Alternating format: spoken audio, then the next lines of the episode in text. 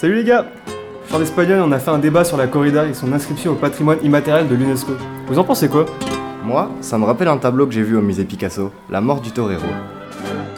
C'est un tableau où une scène de corrida se déroule dans une arène espagnole. Picasso montre un torero se faisant percuter par un immense taureau. Et au premier plan, on retrouve même le cheval du torero éventré.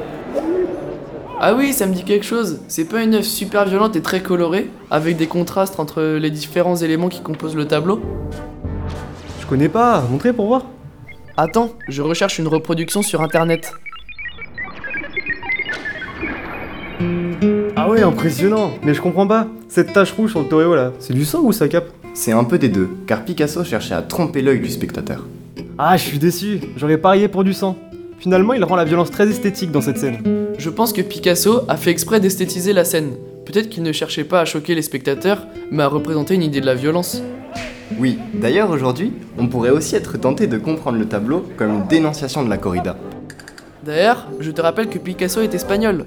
La représentation de la corrida, c'est un sujet habituel pour lui. Elle fait partie de sa culture. Est-ce que tu savais que son père l'a amené voir des corridas quasiment tous les dimanches dans les arènes de Malaga, sa ville natale? Mais j'ai lu que pour Guitemi Maldonado, une historienne de l'art, Picasso partage avec nous quelque chose de plus personnel. Dans les années 30, il fait apparaître sur ses toiles les disputes de son couple avec Olga. Ah ouais, ça fait comprendre différemment le tableau de connaître la vie du peintre. Il oppose souvent une jument blanche à un taureau noir.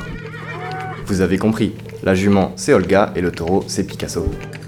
Waouh, trop fort Waouh, stylé Ah mince, déjà On reprendra cette discussion après les cours. Ah plus les mecs